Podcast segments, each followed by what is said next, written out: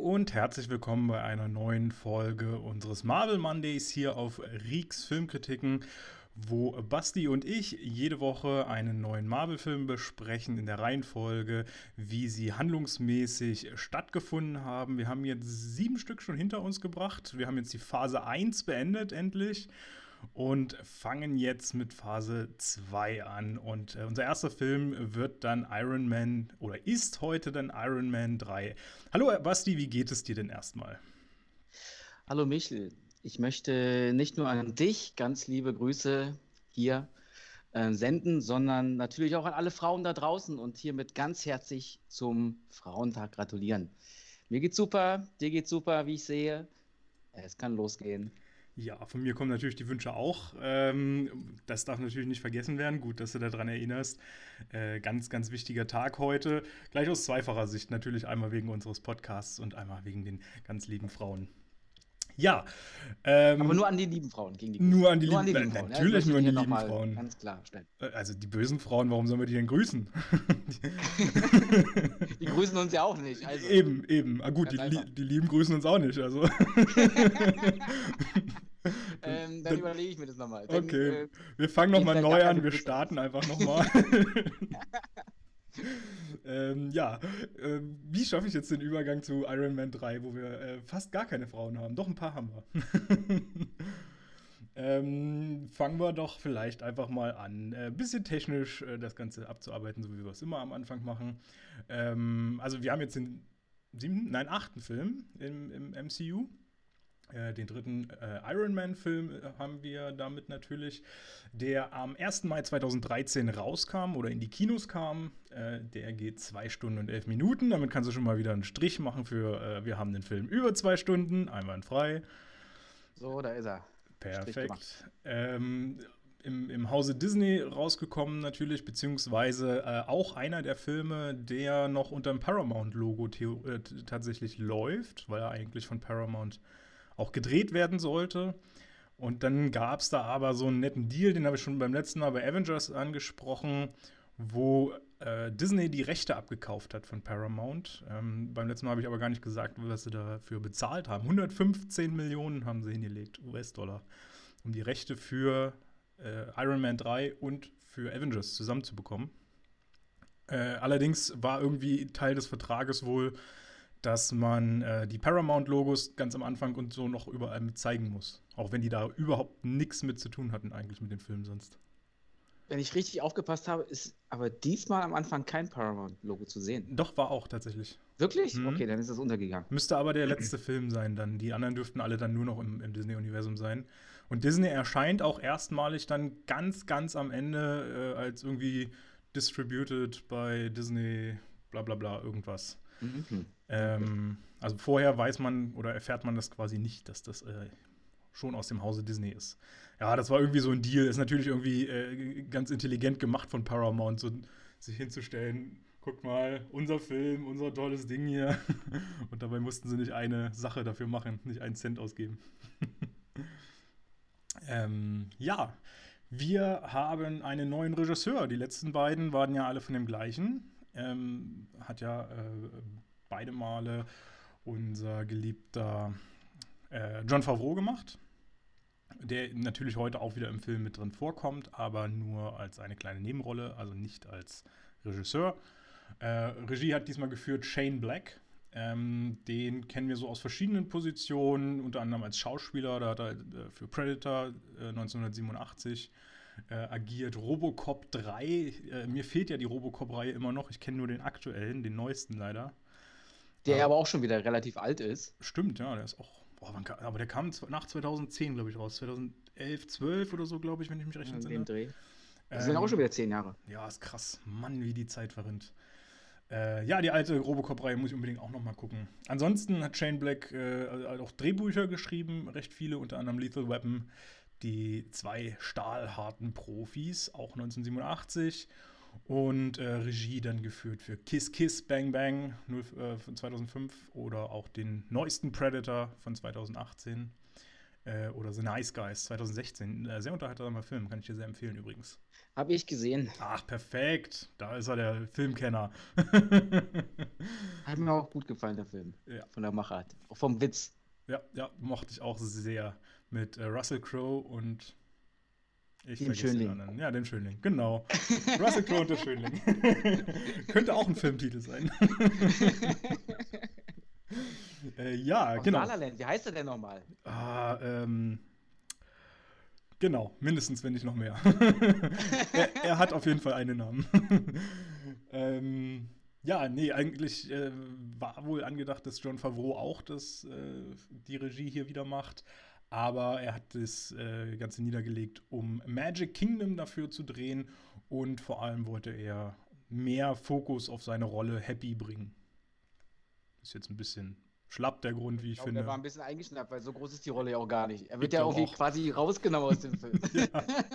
Durch, durch das, was ihm passiert. Ryan Allerdings. Gosling ist der Schönling. Ryan Gosling, natürlich. natürlich. ja.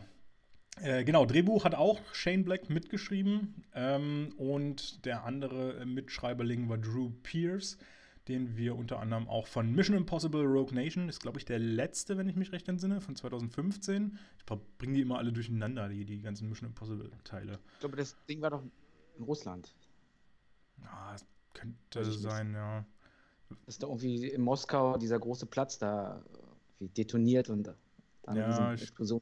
Kön könnte der sein. Ich glaube, da, da hing noch auch äh, Ethan Hunt irgendwie am Flugzeug dran und hat sich da irgendwie noch reingewurschtelt dann in das Flugzeug. Ich weiß gar nicht mehr.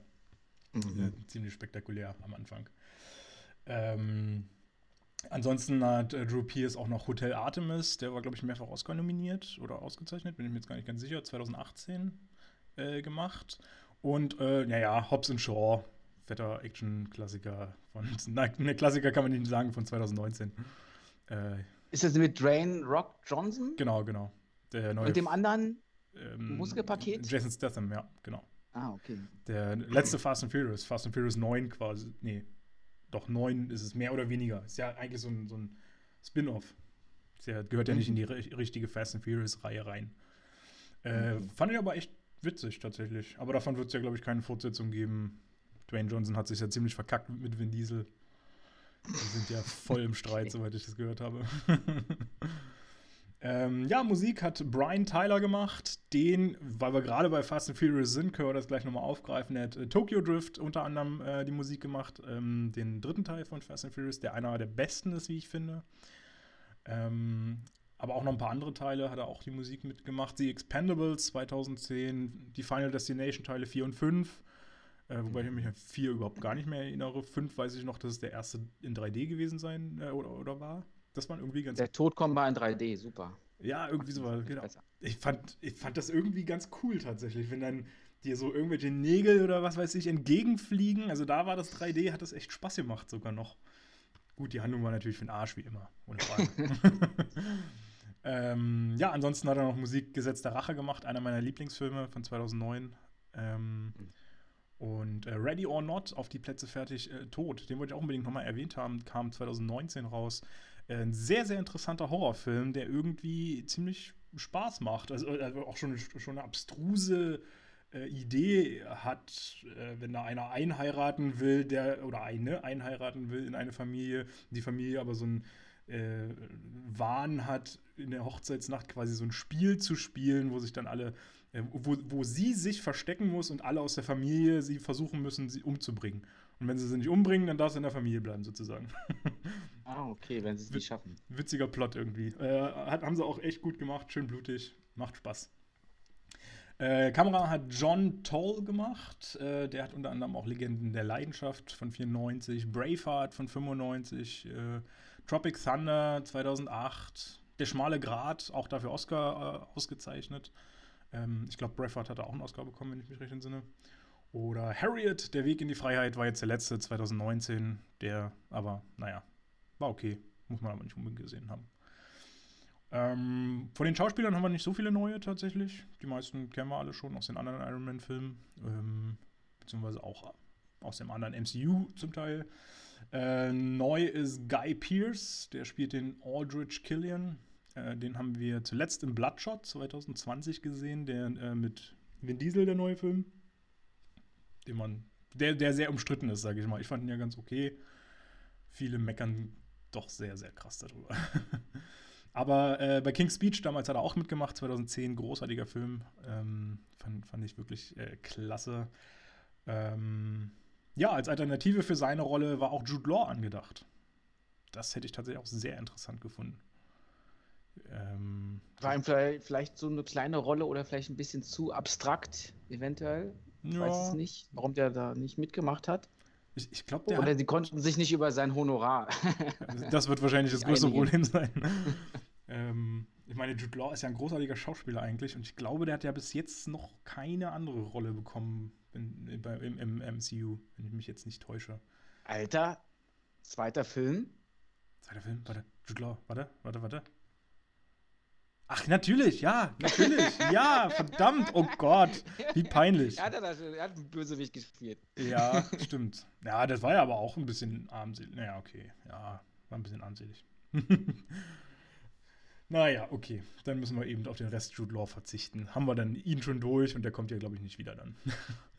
äh, ja, wen haben wir noch Neues? Rebecca Hall, ähm, die hat die Maya Hansen gespielt. Äh, kennen wir aus A Rainy Day in New York der Woody Allen-Film von 2019, haben wir, glaube ich, schon ein paar Mal angesprochen gehabt.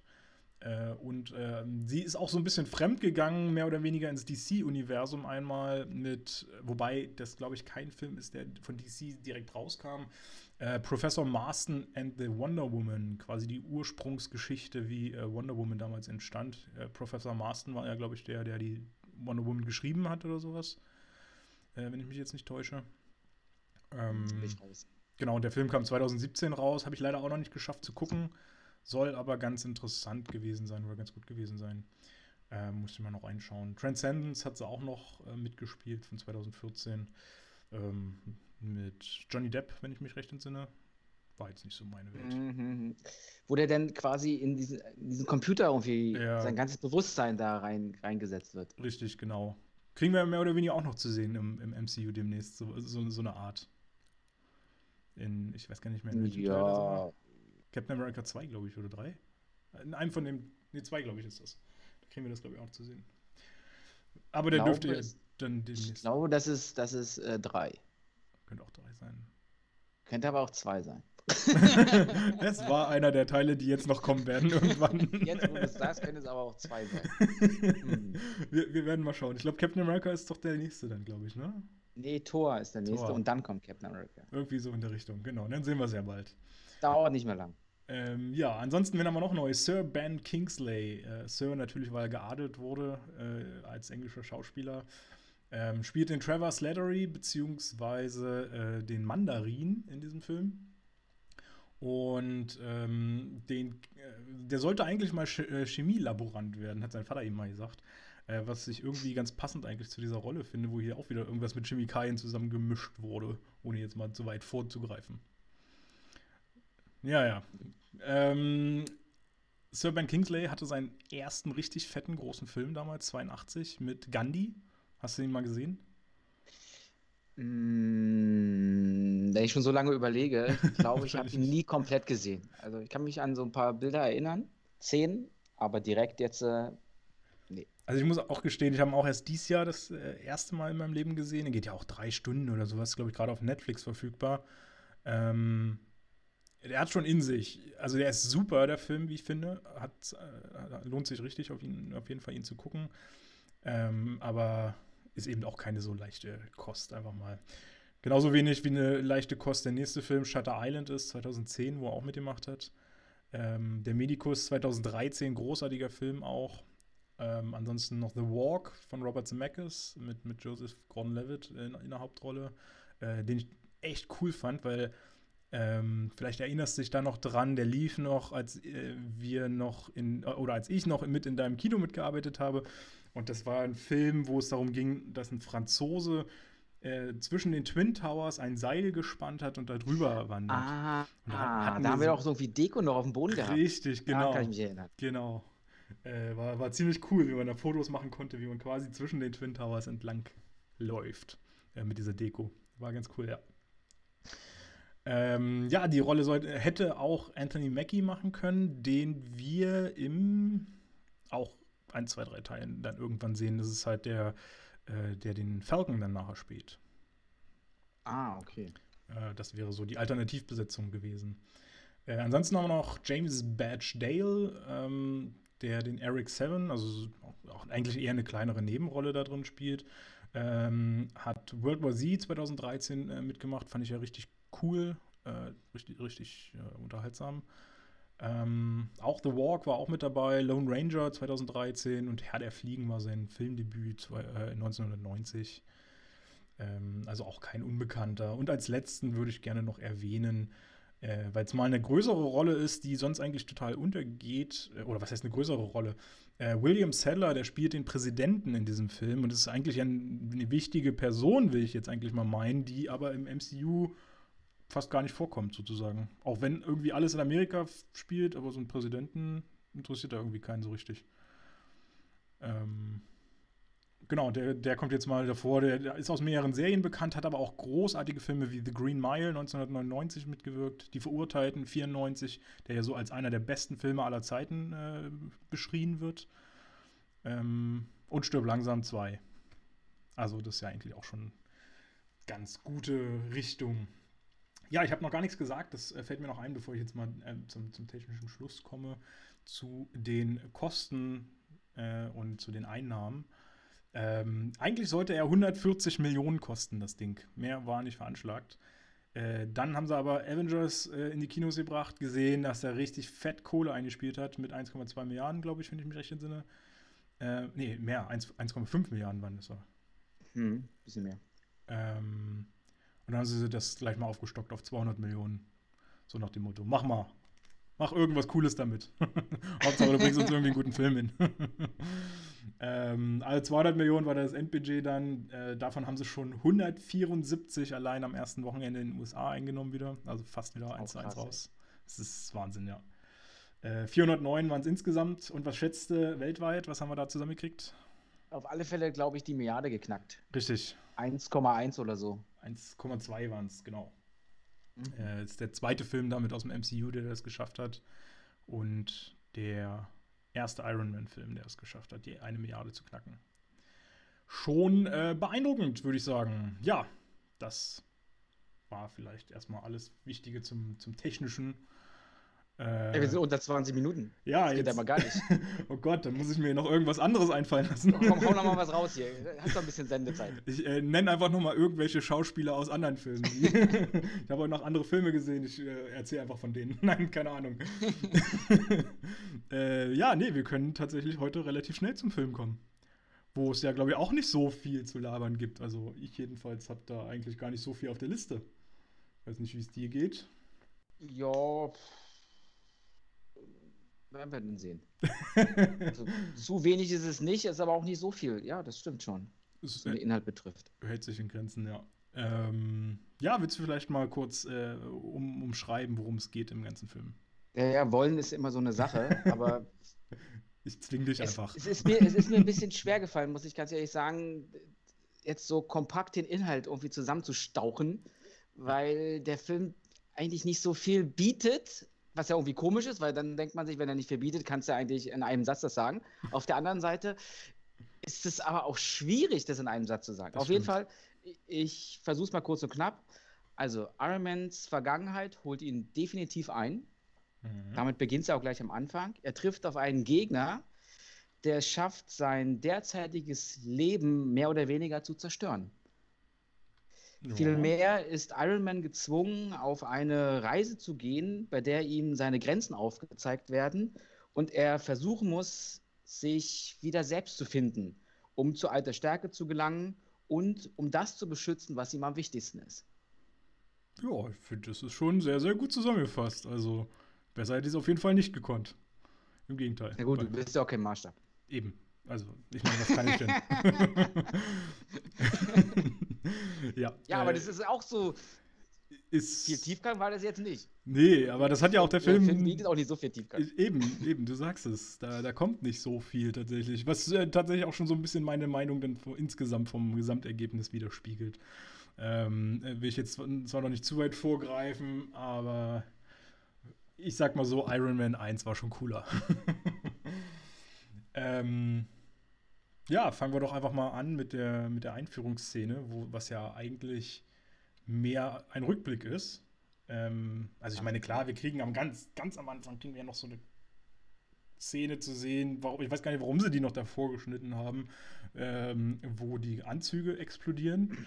Ähm, genau. Hätte man auch. In seiner Villa da, in seiner Werkstatt, irgendwie geht da alles hoch. So eine genau. ganz kleine zwei, drei Sekunden Szene.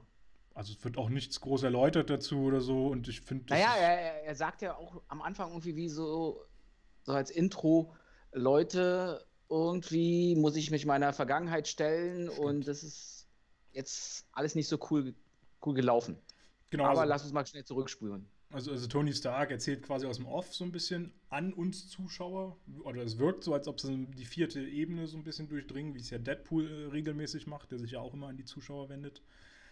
Ähm, was dann eher mal ungewöhnlich ist, weil das eigentlich sonst, glaube ich, im MCU noch gar nicht vorkam, wenn ich mich jetzt nicht täusche. Also in den vergangenen auf jeden Fall nicht und ich glaube auch in den zukünftigen nicht. Aber manchmal, ich glaube, es war auch in den Teilen davor, dass Tony ganz selten irgendwie wie so Gedankengänge hat, die halt unmittelbar an den ähm, Zuschauer gerichtet sind. Ja, könnte sein. Ja, das äh, wäre möglich durchaus, ja. Ja, aber auf jeden Fall eigentlich eine Szene, wie ich finde, pff, ja, weiß nicht, ob man sie jetzt unbedingt mit reinbringen könnte. Eigentlich erklärt die ja wirklich nur durch, inklusive dieser Off-Stimme, warum man jetzt kurz in die Vergangenheit guckt. Aber ich glaube, das hätte auch genauso funktioniert, wenn man einfach direkt in die Vergangenheit geguckt hätte. Ja, vielleicht wollten sie es so als Öffner machen, dass man weiß, in welche Richtung es schon mal geht, dass äh, Iron Man wirklich Probleme bekommt. Und alles irgendwie auf, auf, auf dem Spiel steht. Ich, ich wollte gerade sagen, dass Iron Man ein paar Probleme bekommt, das wäre ja auch langweilig, wenn nicht. Naja, aber bis jetzt ist er ja irgendwie mehr oder weniger unantastbar das und stimmt. sein Herzstück hat man ja noch nicht geschafft, ihn irgendwie zu zerstören. Und jetzt, oh, Plot. Spoiler. oh Mann. Aber das zeigt ja schon die erste Szene. Irgendwas läuft da nicht, läuft da nicht so, wie man sich das, wie er sich das gerne vorgestellt hätte. Das stimmt, ja. Ja, das auf jeden Fall. Ja, genau. Und dann gehen wir in die Vergangenheit ein wenig zurück, äh, und zwar ins Jahr 1999. Äh, und zwar genau gesagt den 31.12. Silvester. Ähm, zu einer äh, Konferenz, einer Wissenschaftskonferenz war das, wenn ich mich nicht täusche, ne? Ja. Ähm, hatte die irgendeinen speziellen Titel, The Thema irgendwie? Nee, ne? War einfach nur Habe ich, hab ich jetzt da nichts entdecken können, optisch. Naja, gut. Er ist ja. Wissenschaftskonferenz, ja. Er ist ja wissenschaftlich zumindest interessiert, auch wenn er ja eigentlich zu der Zeit noch in Waffen gemacht hat. Ähm, aber zumindest in Avengers hat er ja bewiesen, dass er sich auch gerne mit, mit wissenschaftlichen Sachen jeglicher Art auseinandersetzt. Äh, es wird auch gleich wieder das alte Ego gezeigt. Ja. ja dieser Womanizer, der auf alles scheißt und einfach nur ähm, eine Frau nach der anderen flachlegen will und sich, was er sich als den Größten der Welt an, ansieht. Richtig. Ähm, Finde ich auch sehr, sehr charmant wieder. Das, und ich muss sagen, diese Szene wird ja allein schon großartig eingeläutet mit einfach genialer Musik, die ich äh, schon immer geliebt habe. Das stimmt. Das äh, stimmt von äh, Eiffel 65, der Song äh, Blue Dabba-Dee Dabba-Die. Äh, beziehungsweise eigentlich heißt er, glaube ich, nur Blue. Ähm, ich, ich liebe diesen Song. Ich habe den in meiner Kindheit so oft gehört äh, und auch heute immer noch gelegentlich großartig. Äh, und damit ist auch der erste Film, der nicht mit äh, ACDC einläutet, äh, eingeläutet wird. okay. Also der erste Iron Man-Film zumindest. ist ein bisschen schade tatsächlich. Ich mochte die immer ganz gerne. Aber vielleicht haben sie das große Feld jetzt schon abgeackert die, die interessantesten davon. Vielleicht, vielleicht war ja auch äh, 99 irgendwie Eiffel 65 irgendwie Charts Platz 1 oder so und deswegen haben sie das genommen. Uh, das äh, kann natürlich sein, da habe ich gar nicht weiter nachgeguckt. Warum möglich. gerade diesen Song? Oh, hm. Weil er einfach geil ist. Man braucht so eine geilen Songs. Die, der kommt viel zu wenig in den Filmen vor. Ich verstehe das immer nicht. Keine Ahnung. Äh, ja, genau, das ist der Haupthandlungsort. Äh, alles andere, was wir später sehen, wird dann im Dezember 2012 äh, stattfinden. Ähm, da, aber wie gesagt, da kommen wir dann äh, ein bisschen äh, später dazu. Wen sehen wir denn bei der äh, Wissenschaftskonferenz Interessantes? Also er trifft definitiv jemanden aus einer Höhle, wo er noch gar nicht weiß zu dem Zeitpunkt, dass er ihn später nochmal in der Höhle treffen wird. Einen Bär. Ja, der Iron Man. ja, ich habe so, gesagt, okay. einen Bär. Äh, also einen Bär. einen Bär habe ich verstanden. Ja, ja. Auf jeden Fall diesen Jinsen, oder Genau. wie, man wie der sich schimpft. Richtig. Den trifft er da, diesen Professor. Genau, den sehen wir in Teil 1 dann nochmal äh, kennenlernen und der eigentlich eine extrem wichtige Rolle hat. Das ist eigentlich fast schon traurig, dass der ja nur so untergeht und so beiläufig mal irgendwo äh, ankommt, äh, weil letztendlich er der Ursprung ist, dass wir Iron Man haben, ne? Würde ich Ja, erklär so das mal bitte ein bisschen detaillierter. Wie Mhm. meinst du das? Naja, ich meine, er hat ja in Teil 1 quasi dafür gesorgt, dass er diesen Ah, äh, okay. Elektromagneten, äh, äh, wenn auch sehr, sehr rudimentär erschaffen hat, ihm eingesetzt hat, ihn äh, dadurch äh, dafür gesorgt hat, dass er überlebt hat und ihm natürlich ja auch eine ganz andere, äh, ganz andere Lebenseinstellung sozusagen verpasst hat. Äh, damit. Okay, jetzt habe ich es verstanden. Ich glaube, sonst wäre er nie zum Iron Man geworden, schätze ich mal. Gut, wenn er nicht überlebt hätte, ja. Wenn die später ihn dann getötet hätten, ist klar. Durchaus, ja. Ähm, aber ich glaube auch so dieser psychologische Einfluss war dann auch schon nochmal eine, eine wichtige Sache.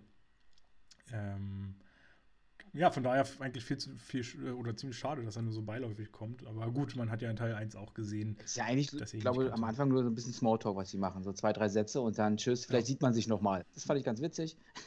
vielleicht trifft man nochmal aufeinander. Hm, kann sein. Richtig, richtig. Ja, und dann lernen wir zwei äh, Leute kennen, die wir halt auch vorher noch nicht drin hatten. Einmal die Maya Hansen und einmal ein Ald Aldrich Killian. Ähm, der Aldrich Killian sieht äh, ziemlich wie so ein abgewrackter Straßenpenner aus, würde ich jetzt mal so sagen.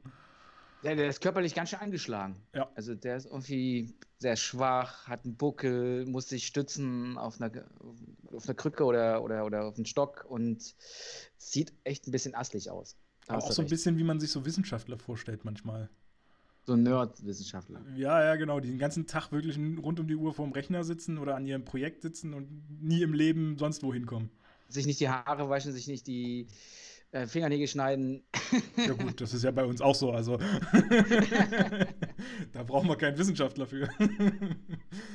ähm, äh, genau, zu dem Zeitpunkt ähm, war Toni 30 Jahre alt, habe ich gesehen. Und äh, ja, der Aldrian, oh, ich habe immer Probleme mit diesem Namen. Aldrian, nein, Aldrich Killian, so.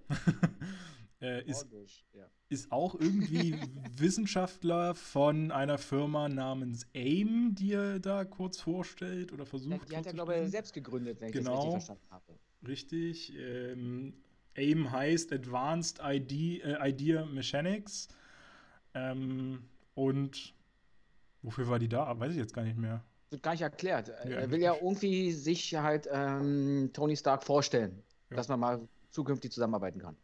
Also so in der Nachrecherche habe ich rausgefunden, dass das wohl ursprünglich ein äh, Abzweig von der Hydra wohl auch gewesen sein soll. Aber ähm, im Film wird das halt überhaupt gar nicht aufgegriffen. Das, das muss ich sowieso sagen, dass äh, der Film kommt ja nach, unmittelbar nach Avengers. Und da wurde Ja. auch danach gedreht. Und ich finde, den Bezug auf das MC, MCU ist halt so gering. Ja, Es ist halt wirklich eher so ein eigenständiger Film. Und das bisschen, was sie da so verknüpft haben, das kannst du eigentlich in, in die Tonne hauen. Das ist überhaupt nicht wichtig. Und das hat mir äh, gefehlt, definitiv. Absolut, gebe ich dir vollkommen recht. Ähm, und ich, ja, ich glaube, das ist auch so das, das, der größte Schwächepunkt von, von Iron Man 3. Und das war ja auch bei anderen Filmen, die das MCU nicht so aufgegriffen haben, oder wie wir es auch schon mal bei DC gesagt haben, die das ja auch nicht schaffen, äh, gegenseitig ihre Filme auf die anderen Filme zu beziehen. Ich glaube, das sind immer so diese Probleme, wo, mit denen die dann zu kämpfen haben, dass dann irgendwie der Charme da drin fehlt, den man, den man gern hätte. Ähm, funktioniert halt Ja, mich stört es halt ein bisschen, weil ähm, wir starten jetzt Phase 2 mit diesem Film. Ja, Und eigentlich brauchst du diesen Film gar nicht als Start für Phase 2. ja, absolut. Das Und stimmt. gerade nach Avengers denkst du dir, Alter, wie geht's dann irgendwie weiter? Und, mm, und dann bums. Ja, kommst, du, kommst du auch mal wieder nach acht Filmen zu Iron Man? Na, Dankeschön. Hätte man eigentlich auch weglassen können dann. ja, So, an sich ist ja nicht wichtig. richtig. Ja, das hätte man, also was wir Wesentliches letztendlich aus diesem Film rausziehen werden nachher, können, hätte man auch wunderbar irgendwo in den Vorspann oder so von irgendeinem anderen Film dann packen können. Äh, vom Ja. nächsten Avengers oder was weiß ich. Äh, da gebe ich dir vollkommen recht. Das ist inhaltlich sehr dünn. Ähm, und da kommt nicht so viel. Ähm, ja, genau, also dieser ähm, Killian will ihm halt irgendwie so ein Angebot machen. Und, äh, nee, Quatsch, der will ja mit, mit ihr eigentlich arbeiten, wenn ich das richtig, äh, richtig gesehen hatte, ne? Der will gar nicht mit Also mit, äh, mit Maya Hansen will er eigentlich arbeiten. Will, will ja, mit beiden, glaube ich, weil er gehört hat, dass sie Biologin ist und sie sich ja, was so Genetik, DNA von Pflanzen angeht, da eigentlich ganz gut äh, schon Forschungsergebnisse wahrscheinlich erzielt hat. Ich weiß nicht, ob die sie schon veröffentlicht hatte oder wie er an die Infos kam, kann ich mir schon vorstellen, unter dem Kreis ja. von so einer Messe oder, oder so, einer, so einer Gruppe, die sich da halt trifft von Wissenschaftlern. Und äh, Iron will das eigentlich gar nicht, weil er auf was ganz anderes hinaus ist. Ist halt, ein, ist halt der klassische Tony Stark zu der Zeit. Genau. du sagst Lass mein Baby in Ruhe, wir haben noch ein bisschen, bisschen wir wollen noch ein bisschen Spaß haben. Ähm, ja, du hast es auch kurz schon angesprochen. Äh, die, die Maya Hansen hat äh, einen Biologie, äh, Biologie-Hintergrund ähm, und hat an sich so Pflanzen konstruiert, die sich selbst heilen können, wenn ich das jetzt so sagen kann. Jein. Oder, oder ähm, ein, sie ein hat ein Virus. Sie hat, Virus, sie ja. hat ein Virus, ein Virus äh, entwickelt, der es schafft, dass wenn eine Pflanze verletzt wird, wenn man ihr quasi ein Blatt abreißt, dass dieses Blatt nachwächst mit dem kleinen Manko, dass danach ähm, die Struktur, die dann gewachsen ist, neu entstanden ist, explodiert. Was ich ein sehr cooles Manko finde. also ist noch nicht ganz ausgereift. Ja, das äh, kann man so durchaus sagen. Ähm, was sich vielleicht ein wenig ändert, nachdem die beiden eine äh, liebevolle Nacht miteinander verbracht haben. Während ähm, Mr. Killian auf dem Dach wartet. Äh, er wird nämlich von Tony Stark, ähm, der, also die fahren alle im Fahrstuhl irgendwie zusammen hoch, da Richtung äh, seiner Richtung der Suite. Äh, wo auch immer sie dann untergekommen sind. Und äh, Iron Man suggeriert äh, dem Killian, dass sie dann gleich noch auf dem Dach in fünf Minuten quatschen würden und bla äh, wo der Killian auch total begeistert ist und sich so drauf freut und bla. Und dann wartet er da oben. Und natürlich kommt Toni nicht. Aber eigentlich ist es keine schlechte Nacht für ihn, weil der hat eine geile Aussicht auf ein Feuerwerk, oder? also ganz ehrlich. Und ich meine, das war das Jahrtausendfeuerwerk, da war doch bestimmt was los. Ich kann mir vorstellen, dass das bestimmt cool war. Auf alle Fälle sah es cool aus. Also ich habe auch einmal, ähm, das ist aber schon Jahre her, auf dem, nee, wobei, letztes Jahr waren wir auf dem Dach. Jahre her. Aber ich war schon mal auf dem höheren Dach. Und äh, diese, gerade wenn du als Berliner dann diese 360-Grad-Drehung hast, äh, es ist geil um 0 Uhr. Ja. Einmal geil, Silvester. Das, du brauchst äh, selber gar kein Feuerwerk. Also du kommst doch gar nicht dazu, weil sonst kannst du nicht genießen. Das verstehe ich ja sowieso immer nicht, um, um so einen kleinen Schwenk zu machen, dass die Leute hunderte Euro für diese Feuerwerkscheiße ausgeben und nicht einfach genießen, was da oben passiert. Aber naja, gut. Ja, bei denen ist aber der Antrieb ein, andere, ein anderer, dass sie ähm, irgendwie was kaputt machen wollen. Es muss laut sein, es muss da irgendwie Farbenspiel sein. Und daran haben die ihren Spaß. Äh, das selber zu machen und sich nicht irgendwie was anzuschauen, was andere machen. Vielleicht ist so ein bisschen wie so ein Statussymbol.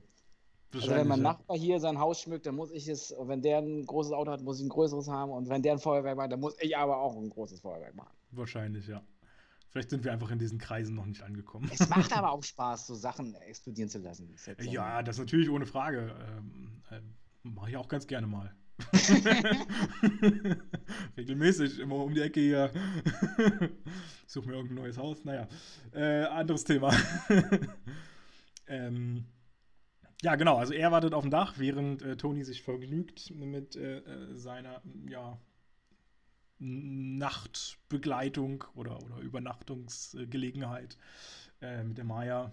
Und am nächsten Morgen hinterlässt er ihr einen äh, kleinen Zettel, auf dem was steht, auf dem wir was finden. Ähm, du weißt, wer ich bin oder irgendwie so? So ja, also ich weiß jetzt den Wortlaut, was vorne drauf steht, weiß ich jetzt nicht so interessant. Ist Aber auf jeden Fall steht ist. hinten eine Formel drauf. Genau. Definitiv, weil ähm, er ja mitbekommen hat, dass die Pflanze explodiert und sie Toni auch gefragt hat, kannst du vielleicht nicht irgendwie, weißt du, eine Lösung, wie man das hinbekommen könnte? Und er fängt da an, was in, in seinem besoffenen Zustand zu kreieren, aber die Form ist noch nicht ganz ausgereift. No. Aber es geht schon in die, geht schon in die Richtung. Ja, genau, so kann man das eigentlich sagen. Ähm, ja, und damit ist eigentlich dieser Rückblick eigentlich auch schon beendet. Mehr erfahren wir da jetzt eigentlich nichts Interessantes, glaube ich. Wir kriegen auch Happy noch mal kurz zu sehen in seinen jungen Jahren. Ja, richtig geil mit seinen langen Haaren und ja. so ein bisschen oldschool. Und ich habe das Gefühl, er ist wieder dicker geworden. ja, ich glaube, der hat auch ordentlich zugelegt dann wieder. Ja. Ja.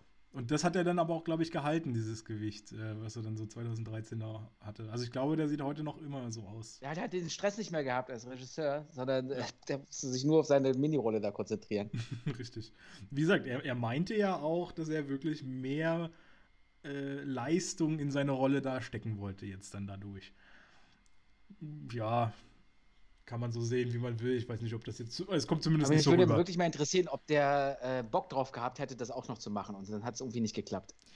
Ja, also scheinbar hat er an ja sich schon finde Bock. ich, äh, an sich finde ich ihn ja die bessere Besetzung. Weil er hat schon Ja. zwei Filme gemacht, ist da im Thema drinne. Und der jetzige Regisseur, der ist ja mehr oder weniger auch so ein Neuling im Marvel-Universum. Ja. Aber ich glaube, die, die, die mögen, dass, dass da so ein neuer Wind reinkommt. Ja, genau, anderen Stil So rein. Und man muss auch sagen, ähm, letztendlich hat äh, John Favreau schon auch extrem viel noch mit, äh, mit, mit beigetragen. Also er hat sich sehr viel mit Shane Black zusammengesetzt ähm, und äh, sehr viele Tipps auch wohl gegeben, die dann äh, Mr. Black auch äh, gerne angenommen hat wohl. Also es wirkt schon so ein bisschen, als ob John Favreau auch so eine Kooperation. Genau, als ob der auch seine Finger mit im Spiel hatte. Um quasi auch so ein bisschen einfach diesen Stil fortzuführen. Auch wenn Shane Black halt offen, also hat er auch so gesagt, wohl wirklich eine andere Richtung einschlagen wollte mit dem Film. Und das hat er ja dann letztendlich auch deutlich gemacht, wie ich finde. Hat er definitiv geschafft.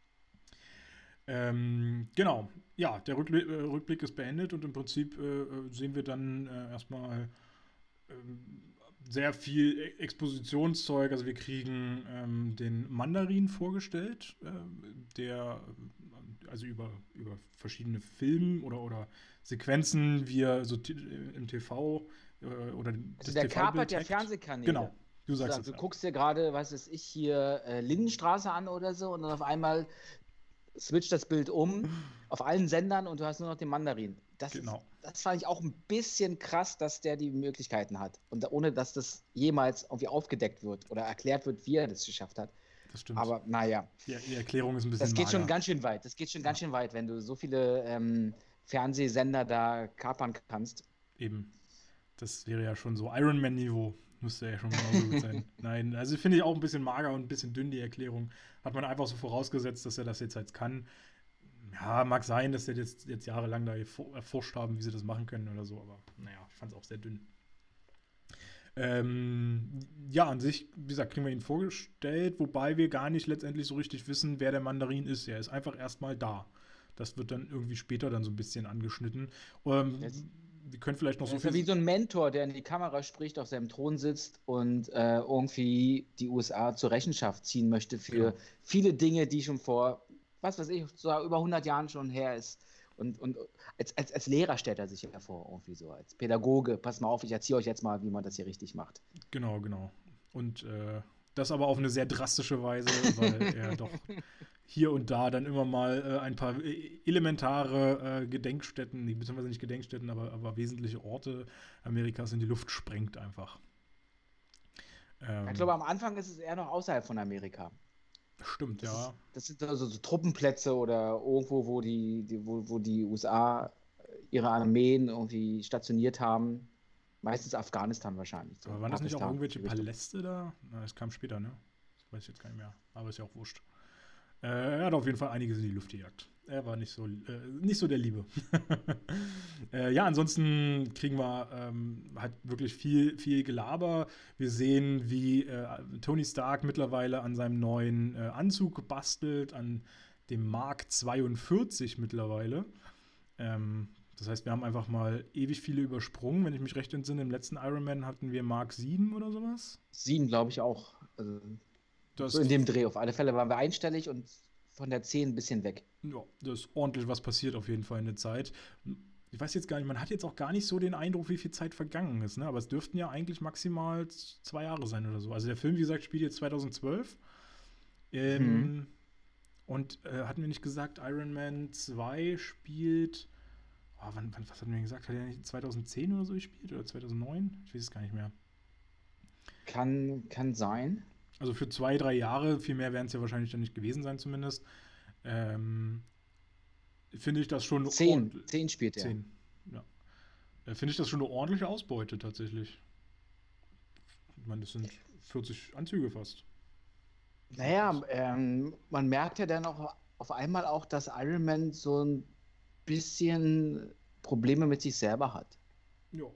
Dass, dass, dass er quasi, ich will nicht sagen überarbeitet ist, aber psychisch doch irgendwie ganz schön angeschlagen ist. Und das begründet sich ja daher, dass äh, bei Avengers er ja quasi dem Tod gerade noch so von der Schippe gesprungen ist mit dem mit der Szene mit dem Wurm, äh, Wurmloch ähm, oder mit diesem Portal, besser gesagt, ähm, wo er die Welt oder quasi Manhattan noch retten konnte, sich selber gerade noch so und gemerkt hat, eigentlich, wie machtlos er doch irgendwie ist, dass es, dass es gerade noch so gut ging, aber was passiert, wenn, was weiß ich, was noch auf uns zukommt. Und der hat sich dann halt richtig wie so ein Workaholic in die Arbeit gestürzt und hat ja auch Schlafprobleme ist nur noch der ganze, es dreht sich nur noch um die ganze Zeit darum, dass er irgendwie diese Anzüge entwickeln muss, dass er, dass, dass er moderner sein muss, dass er besser werden muss, um halt das zu beschützen. Das sagt er ja auch, was ihm halt hoch und heilig ist, nämlich Pepper. Die sind mittlerweile ja richtig gut verwandelt. Mhm. Sind ja ein paar, sie ist bei ihm eingezogen in seine Supervilla in Miami. und ja, der ist, ich glaube, chronisch überarbeitet, der Typ. Ja, das kann man auf jeden Fall auch sagen. Ähm, glaube, das größte Problem ist für ihn auch unter anderem, dass er, ähm, dass man, dass man das erstmal realisieren muss. Ich meine, wie viel sich quasi in Avengers ja aufgetan hat. Du hast auf einmal als Mensch quasi die Erkenntnis, es gibt offenbar Götter. Du hast die Erkenntnis, äh, es gibt Außerirdische, also auch abseits von Göttern. Ähm, und, und all das, das war ja alles vorher gar nicht bekannt. Vorher hat sich ja wirklich alles nur auf der Erde eigentlich mhm. äh, abgespielt, beziehungsweise klar, Captain. Da war er noch der, der Obergott, ja, mehr oder weniger. So ein bisschen. Ja, gut, ich meine, äh, Hulk kannte er ja offenbar dann auch schon, hatte ja seinen, seinen Cameo-Auftritt da im, äh, in der Abspannszene von aber Hulk. Kam, aber äh, Hulk war ja immer äh, im Hintergrund, mehr oder weniger. Genau. Der hat genau. sich ja nie so auf die Showbühne begeben, sondern der war ja froh, wenn er in Ruhe gelassen wurde. Ja. Der wollte ja gar nicht äh, sich erwecken oder so. Ähm, ja, genau. Und äh, Captain, äh, Captain America ja genauso, der wollte ja auch im Hintergrund immer bleiben. Ähm, ist ja auch relativ ähnlich. Genau, und damit ist eigentlich irgendwie, ich glaube, das ist halt auch erstmal krass zu fassen. Ich meine, wenn wir uns überlegen, wenn jetzt hier sich äh, heute Mittag heute, äh, oder, oder morgen Mittag da auf einmal ein Portal über Berlin öffnet, äh, wo auf einmal Außerirdische rausströmen, ich glaube, das würden wir jetzt auch nicht so einfach äh, easy peasy von der Hand schütteln. ähm, Wäre übrigens mal interessant, ob die Aliens Berlin angreifen würden oder sich doch lieber auf andere Sachen konzentrieren. Naja, ich könnte darauf verzichten, muss ich ganz ehrlich sagen. Und auf einen Alien-Angriff? Ja. Muss jetzt nicht unbedingt sein. Nö, muss nicht. Aber vielleicht kommt ja auch was Gutes bei rum. Gibt ja auch Liebe. Mir reicht, mir reicht, mir reicht schon Covid. ist vielleicht der Alien-Angriff. Ja, das ist so eine Alien-Waffe. Wer weiß, genau. Sind, warum müssen Aliens eigentlich immer groß sein? Vielleicht sind Aliens ja auch mini, mini, mini, mini klein wie Bakterien. Eben. Und das ist halt ihre Waffe. Eben. Du sagst es. Wir haben es entschlüsselt. Wir, wir, können es, wir können es nicht bekämpfen. Greifen uns gerade an. Sehr schön, ja. Äh, ja, was hat sich äh, noch entwickelt? War Machine heißt nicht mehr War Machine, sondern Iron Patriot. Äh, und das begründet sich darin, dass sie den Anzug angestrichen haben. Quasi. So sind wir. und weil sie eine Umfrage gemacht haben. Weil War Machine sich doch ein bisschen böse anhört. Ja, ja, stimmt. Also als staatstragende Waffe ähm, musste halt ein bisschen netter irgendwie heißen. Ja, sehr interessante. Ja, also letztendlich wollte natürlich die Regierung einfach mal wieder ihre Finger im Spiel haben äh, bei dem ganzen Thema, bei der ganzen Thematik. Äh, und naja, ist ein bisschen, bisschen lame. heißt da jetzt halt Iron Patriot. Äh, und äh, der Film zeigt auch immer wieder, die Begeisterung für diesen neuen Namen ist äh, scheinbar bei den verschiedenen Leuten eher gering, will ich jetzt mal so sagen. ähm, genau. Ähm, ja, im Prinzip kommen War Machine und, äh, und Iron Man auch Iron so Patriot. Iron Patriot der Typ in, der, in, der, in dem anderen Anzug. Iron Ex, Man Ex und der Typ in dem anderen. Der kann Ex-War Machine sein. Ex-War Machine, ja. Für mich bleibt es immer War Machine der Herzen. Ja, dann lass es der War Machine bleiben. ähm, ja, die kommen zusammen in so einem äh, Lokal, wo quasi das ja auch erstmalig dann auftritt mit seiner Panikattacke, die, äh, die Iron Man oder Tony Stark dann hat. Nachdem ähm, er aber auch äh, angesprochen wurde auf das Ereignis in New York von genau. einem kleinen Jungen. Erst dann. Ich muss sagen, das fand ich aber auch ein bisschen seltsam, wie der kleine Junge ihn da angesprochen hat. Das wirkte irgendwie so surreal. Ja, also, Ja, ich fand auch, dass eigentlich der wie von außen so von Loki manipuliert ist und jetzt trigger ihn mal an. Ja, das dachte so, ich mir nämlich auch. Hat. Das war so ein bisschen so ein böser Junge dann in dem Moment. Hatte ich auch das Gefühl. Oder, ja. oder der war halt böse, weil er, er sollte ja irgendwie sein Bild signieren. Mhm. Ihm ist ja dann äh, der Wachsstift abgebrochen und er hat dann quasi das, das Kunstwerk versch verschandet, verschändelt versaut. und versaut. und vielleicht war er deswegen ein bisschen bepisst und ja, komm, der war so hat, er, hat ihm da so einen Spruch entgegengebracht und wusste gar nicht, dass es so eine Wirkung dann hat in dem Moment. Ich fand's krass, dass er überhaupt schon so einen Spruch ablassen kann. Ich meine, wie alt war denn der? Fünf? Das war doch noch, der war doch noch super jung. Ah, so in dem Dreh. Vielleicht. Also wenn, dann hätte ich es vielleicht sogar noch von der Schwester erwartet oder sowas. Ähm, die war ja doch irgendwie ein bisschen älter. Aber auch Fünfjährige können dir das Herz brechen. Ja, manchmal sogar noch schlimmer als die anderen. Die sind einfach viel zu ehrlich, das ist immer das Problem, ja. ähm, Genau, das war quasi der Auslöser. Und ich muss sagen, dann kommt so eine kleine nette äh, Szene, äh, wo Iron Man äh, oder, oder Tony Stark dann rausgeht zu seinem Anzug. Und ich fand das so witzig, wie der Anzug da neben den Motorrädern steht, äh, wie, wie auf einem ganz normalen Parkplatz so. Alle reihen da ihre Motor Motorräder auf und dann steht da ein Anzug. Sehr schön. Ähm, ja, wo er dann reingeht, um seine Panikattacke zu bewältigen, beziehungsweise sich eigentlich durchchecken zu lassen von Jarvis erstmal. Äh, wie es ihm denn geht und was das überhaupt ist. Ähm, ja, dann wird noch Happy mittlerweile, oder wurde uns noch quasi gezeigt, dass Happy mittlerweile Sicherheitschef in dem Laden da ist. Äh, also bei, bei Stark Industries. Ähm, ist jetzt auch nicht so eine wesentlich besondere, gute Neu oder, oder interessante Neuigkeit, aber. Auf jeden Fall, er ist, er ist aber nicht mehr der Bodyguard von Iron Man direkt jetzt. Ja, genau. Also den Job hat er das hat sich aber ja schon im zweiten Teil auch so ein bisschen rausgestellt. Mhm. Da hieß es ja schon mal, jetzt habe ich ja beide Kinder verloren, wo er dann äh, hier Agent Romanov und Happy Hogan beide dann verloren hat an äh, quasi äh, Pepper Potts. und äh, ja. Seitdem arbeitet Happy dort, äh, achtet sehr auf Sicherheit mittlerweile. Das fand ich auch immer ganz und nett. auf äh, Schilder. ja. Geht, geht da durch den Laden und fragt jeden, wo ist dein Sicherheitsausweis? Wo ist dein Sicherheitsausweis? Ähm, ja, ein bisschen überkorrekt, der liebe Happy. Äh, aber ich mag den, der ist eine charmante Figur einfach. Und äh, ja, dort bei dem äh, ganzen ähm, Lernen oder sehen wir dann Killian wieder bei diesem äh, Treffen, denn äh, Pepper Potts oder bei, in, in dieser Firma, bei den Tre äh, Pepper Potts hat ein Treffen. Also bei Stark Industries. Bei Stark Industries, ja. Pepper Potts hat ein Treffen mit diesem Killian ähm, der irgendwie, weiß nicht, der hat einfach angefragt und ja, lass uns mal treffen. Ich weiß gar nicht, ob das so einfach ist, aber okay. Ähm, und will ihr etwas zeigen. Ja, weiß gar nicht, wie man das groß beschreiben soll. Im Prinzip ähm, setzt er sich hin und rollt da so ein paar Kugeln hin, die eine digitale Projektion. Er schiebt eine ruhige Kugel, Er schiebt eine ruhige Kugel, ja, genau. Aber er hat sich ja auch optisch verändert. Er war ja vorher ja, so, ein, so ein, wie so ein Krüppel und auf einmal Klar, ist es das blühende Leben. Ja. ja. Und sieht auch nochmal fantastisch aus dazu. Die Zeit äh, sorgt manchmal für gute Entwicklung. Gerade bei Männern das heißt es doch. Machen. Genau, bei Männern heißt es doch immer, je älter, je besser. Ja, trifft aber nicht bei jedem zu. Tja. ich, ich enthalte mich mal. kenne das Exemplar. Ach gut, dass ich so alt bin. Dann kann ich das ja mal nicht sein. äh, ja, nee, genau. Sieht äh, mittlerweile blendend aus und ähm, zeigt, ihn, zeigt ihr diese Projektion, wo erstmal nur so ein Bild vom Weltall in den Raum projiziert wird, was schon ziemlich cool aussieht. Äh, also ich muss sagen, ich will diese Kugeln auch irgendwann mal haben. Darüber will ich Filme gucken. Das wird geil, ganz ehrlich. ähm, das ist dann auch wirklich 3D-Technik. Äh, und dann geht es aber letztendlich darauf hinaus, dass er ihr äh, irgendwie sein Gehirn zeigt. Ich habe ja an der Stelle die Frage gestellt, warum zeigt er am Anfang den Weltraum? Ja. Das Universum. Hat das was zu bedeuten? Ich habe nichts rausgefunden.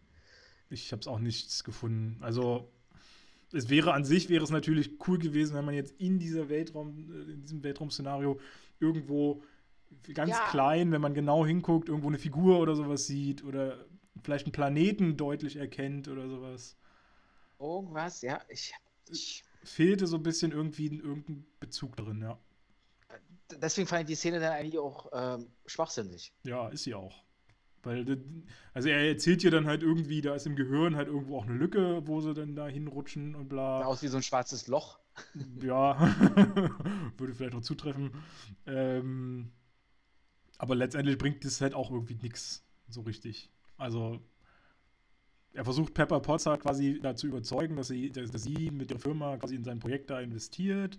Ähm, ich weiß gar nicht, wie weit er da schon erzählt, aber letztendlich ist es ja, hat er sich ja mit ähm, Miss, Miss Hansen zusammengetan, mit Maya Hansen. Er arbeitet jetzt mit äh, an, an ihrem Projekt quasi mit.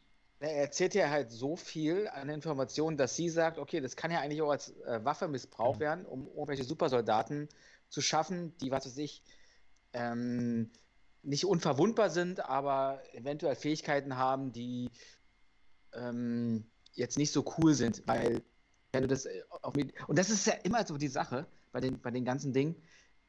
Du fängst an, irgendwie auf die Forscherin ja auch biologisch, medizinisch irgendwie was zu betrachten. Du willst Pflanzen helfen, willst vielleicht dann das auf den Menschen äh, projizieren und sagen, okay, wer eine Behinderung hat oder irgendwie Bein verloren hat, der, dem wechseln das Bein danach, äh, dann nach. Und ähm, auf der anderen Seite musst du aber immer das Militär beachten, dass das ja Waffe dann benutzen kann. Das durchschaut Pepper ja relativ schnell.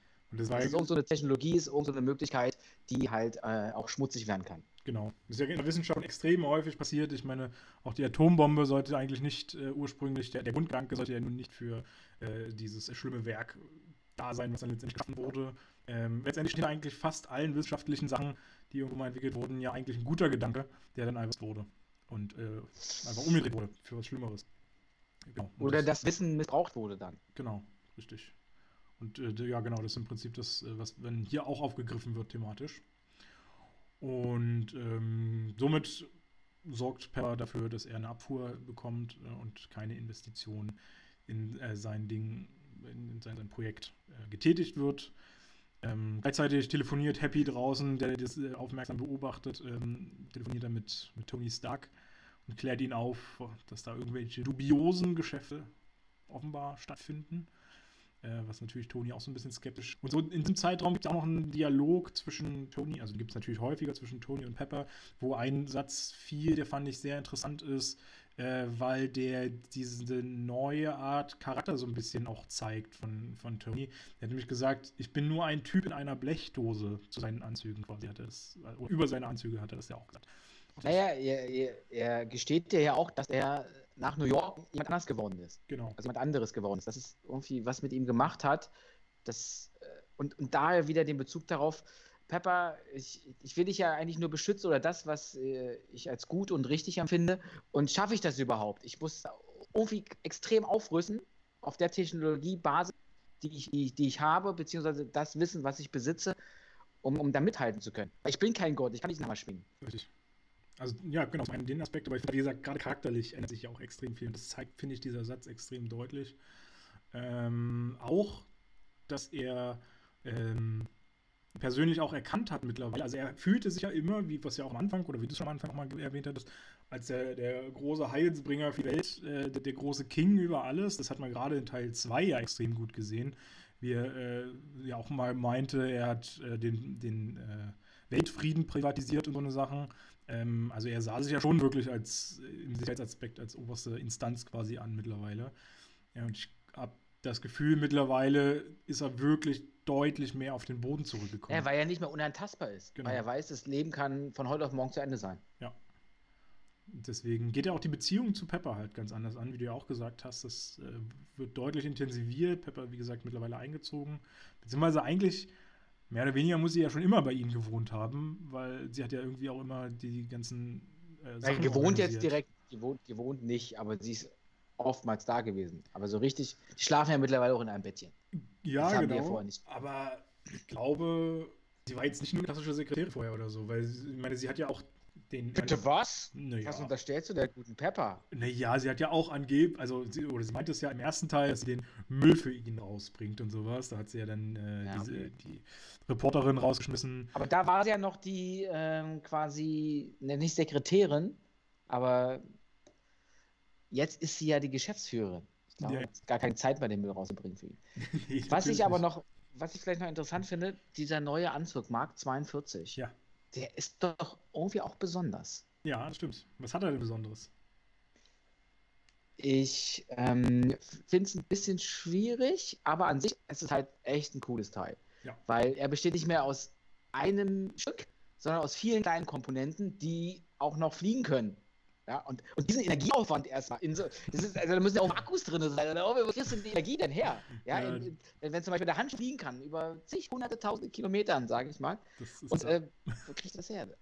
Das ist ein bisschen, da war mir ein bisschen too much. Das stimmt, das stimmt. Äh, das ist dann nicht mehr so richtig vorstellbar. Alles andere war vorher tatsächlich so ein bisschen ja. erklärbar, weil da haben sie es ja immer begründet, dass sich die Energie aus diesem Arc-Reaktor speist und ich meine, der Arc-Reaktor ist Reaktor gerade in dieser kleinen Form ist natürlich auch etwas, was irgendwie über jeglichen Horizont und jegliche Möglichkeit hinausschießt.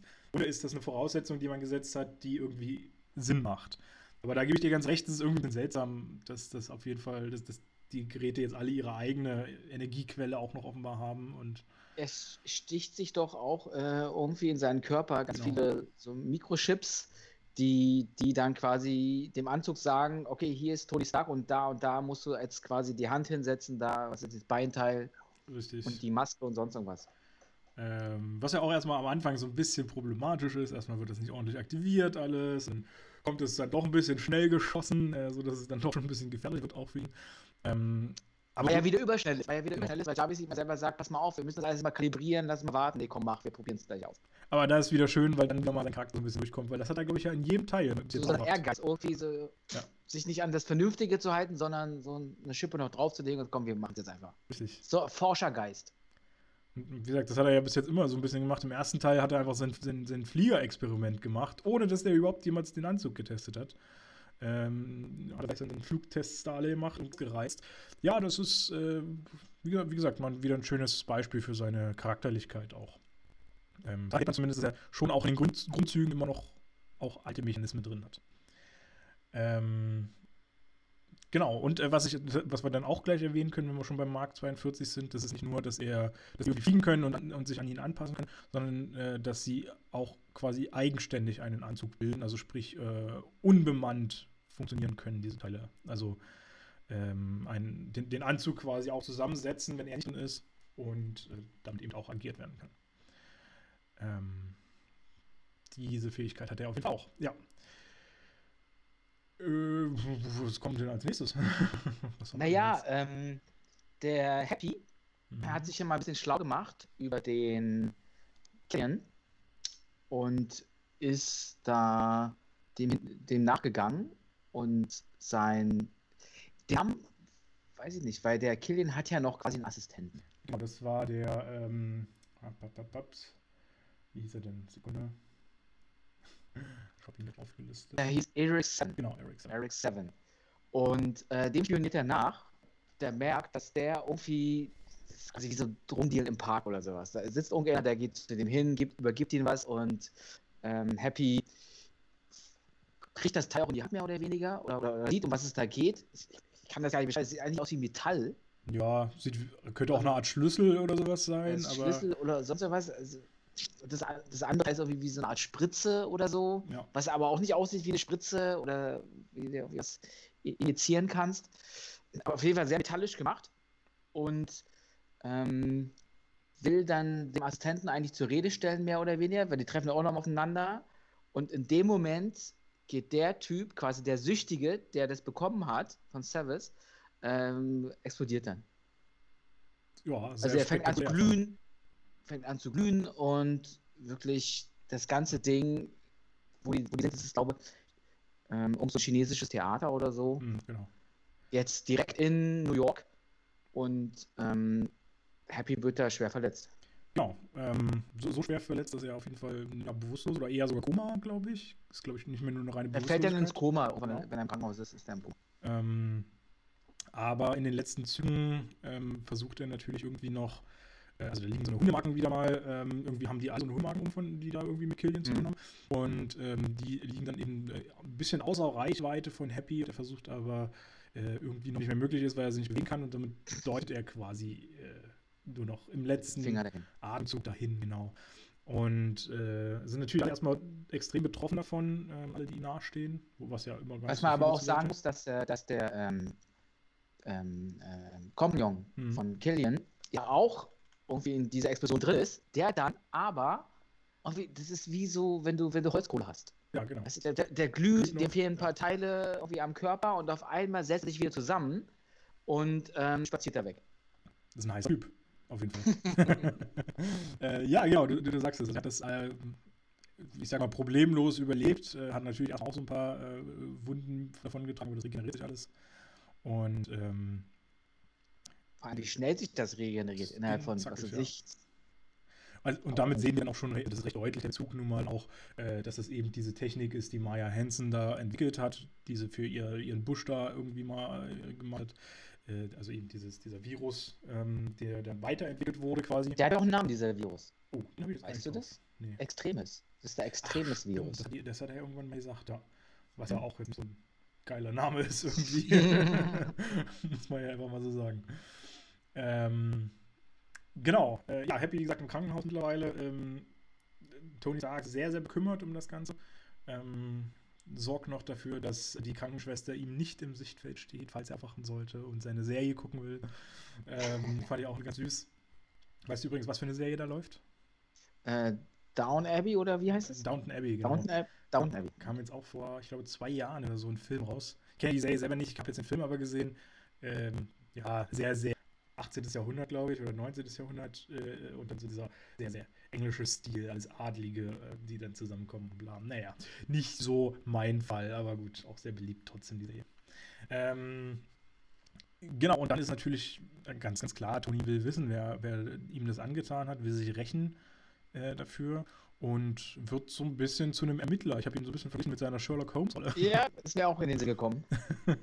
Auf jeden Fall macht er ja vorher was. Ähm, er provoziert den Mandarin, weil er davon ausgeht, dass der Mandarin das gemacht hat, weil der es ja auch schon in seinen Botschaften so vermittelt hat, pass mal auf, äh, nicht nur außerhalb von den USA, sondern auch innerhalb der USA werden wir hier irgendwie Terroranschläge begehen und sagte in, in die Kameras mehr oder weniger rein, komm zu mir, ich wohne dort und dort. Also er gibt quasi den Standort seiner Villa preis. Wobei ich mir gedacht habe, muss man längst wissen, wo der wohnt. Da war auch eine Reporterin da. Ja. Alles, äh, Bei der Größe der Hütte ist das jetzt auch nicht so ein auffälliges Ding. Ich glaube auch, ja. das wäre traurig, wenn man das nicht rauskriegen könnte. Ähm, ja, gut, ich meine, grundsätzlich. Der den Mandarin, kommt zu mir und wir klären das, gute Alte. Ich glaube, grundsätzlich wird das auch Tony Stark in dem Moment ja gewusst haben, dass eigentlich alle das, das wissen und dass auch der Mandarin das wissen wird, wenn er das Ziel quasi hätte. Aber ich glaube, das Interessante war halt wirklich die Provo äh, Provokation da drin in diesem Moment. Sonst wäre ja. dieser, die, die Sache, die dann gleich passiert, äh, auch nie, nie äh, geschehen. Da kam auch wieder so ein bisschen wie so eine Kurzschlussreaktion zu seiner Arroganz ja. da so raus. Anstatt mal wieder ein bisschen nicht bescheidener zu sein, aber äh, klüger sich anzustellen, äh, gleich sich so als Zielscheibe dann äh, zu profilieren, das gibt er irgendwann später auch nochmal zu, dass es eigentlich ein war. Wobei das ja an sich halt ein, eine Art Rache, eine Art Wutakt ist. Und naja, halt, dass du in dir trägst, weil gerade dein bester Freund äh, angegriffen wurde, äh, kurz vorm Tod steht oder sogar mit dem Tod noch ringt. Ähm, ja, dann kann man halt auch mal die Nerven und Kolle verlieren. Also es ist schon auch nachvollziehbar irgendwie, wie er reagiert. Ja, das war alle Fälle, das stimmt. Und äh, ja, genau, heraus äh, versucht er eben den Tatort nochmal zu checken, zu analysieren. Äh, da kommt ihm natürlich mal wieder die Technik zu Hilfe, die er da äh, geniales sich gebastelt hat und äh, lässt sich von Davis quasi, ich glaube, aus Bildern heraus ein 3D-Modell konstruieren mhm. von diesem Ort. Ähm, Virtuelles 3D-Bild. Ja, genau. Und äh, anhand dieses 3D-Bildes versucht er eben dann irgendwelche Hinweise oder ähnliches zu finden. Und das ist eben dann auch darauf zu stoßen, was er ihm zeigen wollte. Ähm, und äh, versucht dann halt wie so ein bisschen, wie so, wie, wie so halt Sherlock Holmes, äh, alle Indizien und Hinweise und sowas so zusammenzustellen und sich dann irgendwie. Naja, er merkt ja auch, dass äh, die Explosion, die dort äh, passiert ist, jetzt keine Bombe war, ja. weil keine Überreste gefunden wurden. Und versucht dann im Laufe seiner Ermittlungen herauszufinden, ähm, gab es schon mal andere ähnliche Explosionen, weil es gibt eine Temperaturmarke, die ganz wichtig ist was halt quasi auch dieser Extremus-Virus mehr oder weniger auch mit sich bringt, wenn du ihn, wenn du ihn quasi genommen hast oder er in dir äh, drin ist. Das ist, das ist welche Temperaturmarke? Irgendwas bei 3000 Grad oder sowas, ne? Ja, genau, 3000 Grad. Also wenn du explodierst, dann 3000 Grad. Und so ein Nebeneffekt ist jetzt nicht mehr, dass du nur explodierst, sagen wir mal im schlimmsten Fall, sondern dass wenn du diesen Virus hast, auch unglaublich Probleme hast mit ähm, Hitze oder sowas, dass der Körper ja. auf einmal extrem heiß werden kann. Das sieht man dann auch immer so ein bisschen an, an, an dem Körper, also quasi immer, wo die ganzen äh, Nervenbahnen bzw. Äh, Adern äh, lang gehen, äh, scheint dann die Hitze quasi durch den Körper zu ziehen. Äh, also es, und, der, und er findet ja dann im Laufe seiner Ermittlung ähm, heraus, dass es schon vor einiger Zeit eine unmittelbar gleiche Explosion gab, aber in Tennessee. Genau. Die Irgendwo aber auch nicht auf den, ähm, auf den Mandarin, zurück. Mandarin zurückzuführen ist. Genau. genau. Äh, was das halt ganze, das Ganze ein bisschen neugierig macht, ähm, weil klar, wo soll so, wie soll so eine Explosion äh, stattfinden sonst? Ähm, woraufhin er auch schon mal ähm, äh, quasi Jarvis die Route berechnen las, lässt, wie, wie weit das überhaupt dahin ist oder wie, wie er da hinkommt und bla. Also man merkt schon, das Indiz ist deutlich da, dass er das äh, dem auf den Grund gehen will äh, und das durchchecken will. Und ähm, ja, dann geschieht aber doch etwas, was ihm erstmal an diesem Plan äh, kurzfristig hindert. Ähm, denn das, äh, also erstmal Auftritt in, in, in, der ganzen Serie und auch die, ähm, wie heißt sie Hansen. Maya Hansen, genau, äh, die eigentlich Tony Stark etwas ganz Wichtiges erzählen möchte oder ganz Wichtiges äh, auf, aufklären möchte. Ähm, doch kommen sie dazu gar nicht. Und Pepper will unbedingt, dass sie aus der Villa verschwinden, genau. weil sie sich gedacht hat, also wir sind nicht mehr sicher. Naja, klar, die äh, Adresspreis gibt und die Welt, wobei du dann, dann kommt natürlich. eher die Provo Provokation, genau. die du ja richtig festgestellt hast. Pass mal auf hier, ey. Da wird da bestimmt was passieren. Ja. Also ich meine, in dem Punkt kommt jetzt auch ein bisschen deutlicher raus, wo man dann sagt, okay, äh, ich sollte wirklich die ganze Welt wissen, wo er wohnt. Ähm, weil sie halt irgendwie so sagen, na okay, wenn man jetzt der ganzen Welt das Preis gibt, dann ist ja nicht auszuschließen, dass man so eine Angriffe zu erwarten hat oder sowas. Ähm, dann, äh, ja, das, das ist ein bisschen suspekt irgendwie, dass, dass sie davon echt ausgehen, dass keiner die Adresse kennt. Naja, okay. Und ähm, ja, das äh, kommt auch etwas überraschend, dass auf einmal ihr äh, Gebäude im TV quasi zu sehen ist, wobei ich mir dann auch so denke, äh, nee, was hat das jetzt für einen Bezug? Warum ist das auf einmal? Soll das eine Sicherheitskamera sein oder was? Nein, das, das, das, sind doch, das sind doch die Medien, die da anrauschen. Ja, warum sind die Medien denn da? Naja, weil er doch preisgegeben hat, wo er wohnt. Dann kommen die ganzen Fernsehsender und schauen sich das an. Und da haben die dann live bei CNN übertragen. Haben die? Weiß ich jetzt gar nicht mehr. Ja, so ist okay. das gemeint. Deswegen war ja, ist ja auch die Frage, warum wussten die das vorher schon nicht? Naja, also da ist so ein bisschen der Knack, Knack drin. Aber trotzdem, weil es ja Live-Bilder sind, quasi vom CNN-Hubschrauber, passiert was? Ähm, was kann man darauf sehen? Ja, man kann sehen, wie etwas sehr, sehr schnell auf das äh, Gebäude zufliegt. Und zwar eine, ähm, ja, eine Bombe, eine ähm, Rakete. Rakete, genau. Ähm, fehlt gerade der Begriff dafür. Ähm, und kurz Zeit später tauchen auch noch drei, waren es drei? Ich glaube drei oder vier Hubschrauber auf. Drei. drei. Ähm, drei Hubschrauber auf, die dieses Haus angreifen. Aber natürlich ist in dem Moment erstmal, als diese Rakete dazu äh, auf dieses Haus fliegt, äh, dieser Überraschungsmoment so riesig, dass da überhaupt gar keiner reagieren kann von den drei, die da momentan Die schleudern ja alle durch die Luft, die werden genau. ja unmittelbar mitgenommen von dieser Explosion. Und ich muss sagen, Und er rettet ja Pepper noch, indem er seinen Anzug genau. quasi auf Pepper schickt. Und äh, genau, das wollte ich mir auch gerade äh, sagen. Ich finde, das ist eine unglaublich starke Szene, die auch sehr, äh, also für mich auch emotional rüberkam, weil er halt wirklich diesen, diesen Charakterwandel endlich auch gemacht hat und ich meine, klar, Pepper war schon immer viel wert für ihn, aber er stellt sie so weit hoch, dass er sein Leben komplett egal ist für ihn. Ähm, und er, Hauptsache, Pepper geht's gut und, und er sie dann lieber rettet, als äh, irgendwas für sich zu tun. Und äh, ja, ist auch, sieht auch total stark aus, wie Pepper dann auf einmal den Ironman-Anzug trägt. ich äh, finde, äh, sowas können sie öfter mal haben. Und äh, ja, dann im Prinzip äh, gibt er den Jarvis dann den Auftrag, beziehungsweise ihr natürlich, sich da äh, zu retten ähm, und auch die äh, Maya Hansen noch mal noch in, in Sicherheit zu bringen. Ähm, quasi in dem Moment, als sie dann raus sind aus dem Ganzen. Also äh, Tony kämpft natürlich da drin, dass gerade alles zerbricht. Das sind spektakuläre Bilder, wie ich finde, wie, wie die ganze Hütte da äh, in Schutt und Asche zerlegt wird. Ähm, und wie gleichzeitig auch die Helikopter noch angreifen mit, äh, was weiß ich, alles für äh, Raketen und äh, Schüssen und was nicht allem. Ähm, und äh, ja, wenn, wenn, äh, in dem Moment, als Maya Hansen und Pepper Potts draußen sind, informiert Jarvis äh, Tony, dass sie quasi in Sicherheit sind und er holt sich über seinen Gestenzeugs, was er sich da implementiert hat, seinen Anzug zurück, um am besten eigentlich einen Gegenschlag zu starten, was dann irgendwie nicht so richtig hinhauen will, ne? Weil es ja noch so ein Prototyp ist, mehr oder weniger. Richtig. Der so eine leichte Fehlfunktion hat. Ja, ist halt noch nicht komplett durchkalibriert, wie es halt so üblich ist bei, bei ähm, Tony. Er ist ja einfach zu schnell an das Ganze rangegangen, hat das noch nicht fertig äh, gemacht und so. Und äh, es ist halt noch, mal, noch gar nicht möglich, mit dem zu fliegen. Er hat an sich die Waffen schon drin, alle, kann sie aber noch nicht nutzen. Und ja, das ist, also eigentlich kann er nur seinen komischen ähm, äh, Repulsor. seinen Repulsor nutzen. Ne? Alles andere ist ja eigentlich nicht funktionsfähig quasi. Ich glaube, der Anzug ist aber auch ein bisschen angeschlagen durch die, durch die Explosion. Ja, mag Der hatte ganz schön, ganz schön was abbekommen. Ich glaube, es liegt auch daran. Genau. Naja, irgendwie schafft es auf jeden Fall doch noch zwei Hubschrauber. Hat er den dritten auch zerstört? Nee, den in dem dritten ist ja der Kompagnon von Killian drin. Genau. Der fliegt den, glaube ich, sogar. Genau, aber zwei Hubschrauber schafft er zu zerstören. Ähm, auf spektakuläre Art und Weise. Mit dem Arm, schönen Klavier unter anderem. ähm, und äh, er schafft es aber nicht, weil, wie gesagt, er kann damit nicht rausfliegen oder sonstiges, sich in Rettung zu bringen vor diesem abstürzenden äh, Gebäude, ähm, was auch ziemlich spektakulär wurde gedreht wurde, äh, wurde dann auf so einem, so einem Gimbal quasi äh, platziert, was man auf Kameras nutzt, ähm, wo, was sich bis zu 45 Grad wohl äh, runter bewegen konnte oder in, in, die Neige gehen konnte.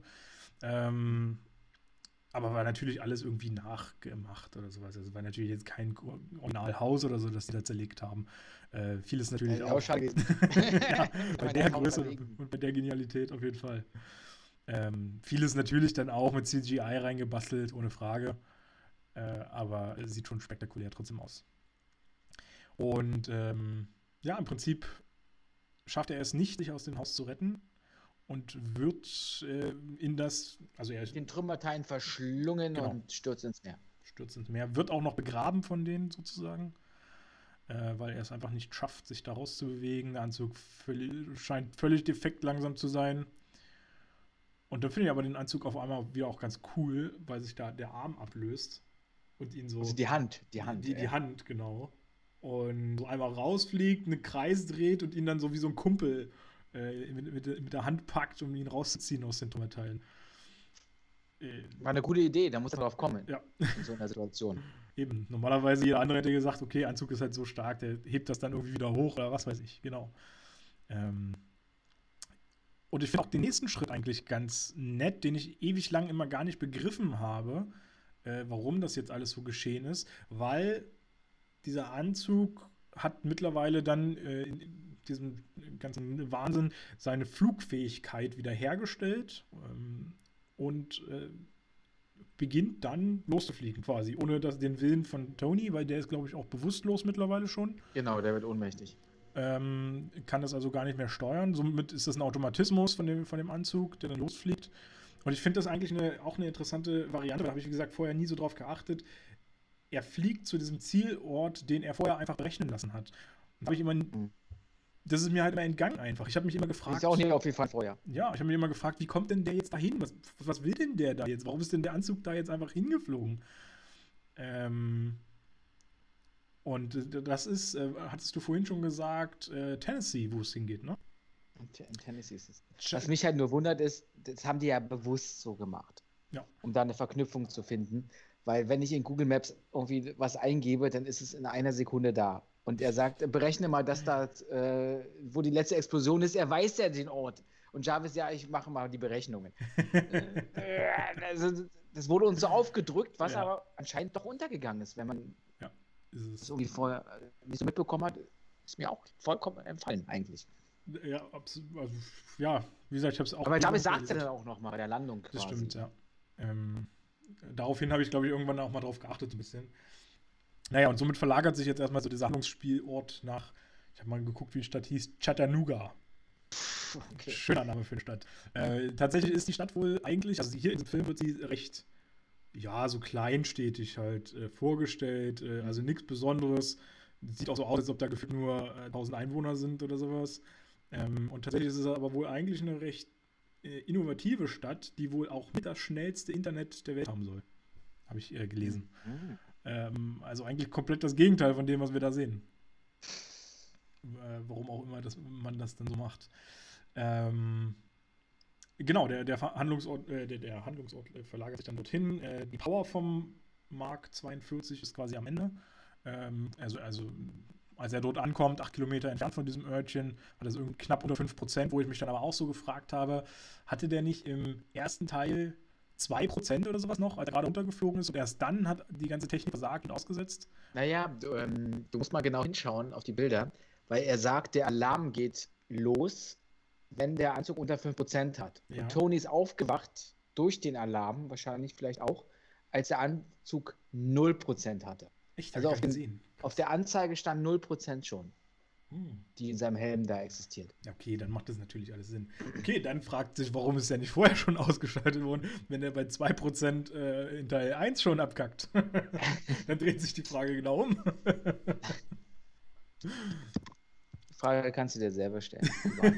Hiermit nicht. Ja, sehr schön. So will ich das hören. Ähm, genau. Ist auch eine neue Variante von einem Anzug. Der hält, ist wie wenn, wenn, wenn der Sprit alle ist dann kannst du immer noch ein paar, paar Kilometer fahren. so die, die, Reserve. Ja, quasi, genau. äh, ja, im Prinzip sind wir dann an dem Standpunkt, äh, er hat nichts, er kann irgendwie, er hat auch keine Kommunikation mehr. Das ist ja eigentlich auch mal eine sehr interessante Situation, weil Jarvis ist ja immer präsent eigentlich, wenn wir Tony Stark sehen. Ähm, Tony und Jarvis ist ja gar nicht auseinanderzudenken, dass sie, dass sie nicht miteinander agieren können. Ähm, Ist Tony mal komplett auf sich gestellt, hat keine Möglichkeit, seinen Anzug zu nutzen, keine Möglichkeit zu, zu kommunizieren. Ähm, ist, landet auch noch mitten im Winter dort irgendwie, wo ich mir dann immer so dann auch noch dachte, ist das nicht alles irgendwie so ein bisschen ein, äh, ein, ein Längen, nee, Breitengrad? Also Tennessee ist ja relativ dicht von, von USA und äh, vorher hat er, glaube ich, in Kalifornien, nee, Quatsch, äh, nee, der war ja im Süden, ne? In Miami. Miami, Miami ja, genau. Ja, okay, ja, dann ist es ja schon nördlich. Ja, vielleicht ist es dann einfach mal ein bisschen kälter. Und es spielt ja auch zum Winter. Kann ja auch mal eine Kältefront kommen. Das stimmt. Hat man ja jetzt nur noch. Sieht man ja, wie schnell das Wetter sein kann. Äh, ja, und dann sitzt er da im Schnee und friert. Auch nicht so cool.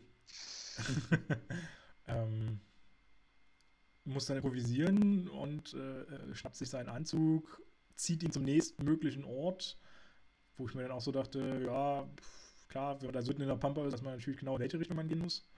Ja, der ist einfach die, wahrscheinlich die Straße so entlang gegangen. Ja, aber wenn er in eine andere Richtung gegangen wäre, hätte es vielleicht noch 20 Kilometer gedauert, bis der nächste Ort kommt. Ja, hätte es halt gehabt. Ja, gut. Es, es stand, so im, stand so im Drehbuch. Stand im Drehbuch, genau. Und er ist ja auch ein Glücksspieler, das funktioniert ja auch immer gut, haben wir ja auch schon mal gesehen. Äh, also darauf ist das natürlich wahrscheinlich alles zurückzuführen. Ähm, ach, siehst du, bevor ich jetzt äh, noch, noch weiterkomme, ich wollte noch was zu dem zerstörten Haus sagen, denn das ist tatsächlich ein, äh, ein kleiner Wunsch gewesen von Kevin Feige, der ja hier Produzent wieder mal ist, wie in allen Filmen. Denn Kevin Feige ist Star Trek-Fan. Und äh, ins dritten Star Ey, es hat mich so an die Brücke von, von Raumschiff Enterprise oder sowas erinnert. Wirklich, mit den Rissen da oben drin und mit den, mit den Rundungen und so. Und ich wollte es jetzt nicht sagen oder so, aber das, aber diese Szene, das war echt, als ob ein Raumschiff da irgendwie auch runterfällt und alles sowas. Ja, und vor allem dieses Runterfallen ist auch das Interessante, weil in Star Trek 3, also ich muss, ich muss gestehen, ich bin absolut kein Star Trek-Fan. Ich habe einen Film oder sowas aus diesem ganzen Bereich gesehen und äh, kenne mich da nicht wirklich aus. Aber in Star Trek 3 soll wohl die Enterprise zerstört werden äh, oder wurden sein. Und ähm, das hat ihn wohl animiert dazu, in allen dritten Filmen des MCUs quasi ein Mega-Ding zu zerstören. Äh, also sprich in äh, Iron Man 3, in Thor 3, in Captain America 3, äh, und auch Avengers 3 also, soll. Wenn es um Trilogie geht. Genau. Genau. Also klar, Captain Marvel kann es jetzt noch nicht funktionieren. Da ist ja jetzt, glaube ich, Teil 3 angekündigt. Ich weiß gar nicht, ob ein Teil 3 kommen soll. Aber wenn ein dritter kommt, dann wird es vielleicht wahrscheinlich auch irgendwas Großes zu Bruch gehen, was Wesentliches. Ähm, und in diesem Fall war es eben die Hütte vom, von Tony.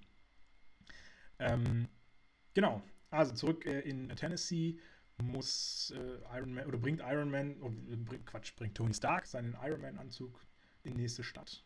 Äh, gleich bei der ersten Hütte quasi, auf die er da trifft, äh, macht er halt, findet eine Garage so vor oder eine Werkstatt oder ein Mix aus Werkstatt und Garage.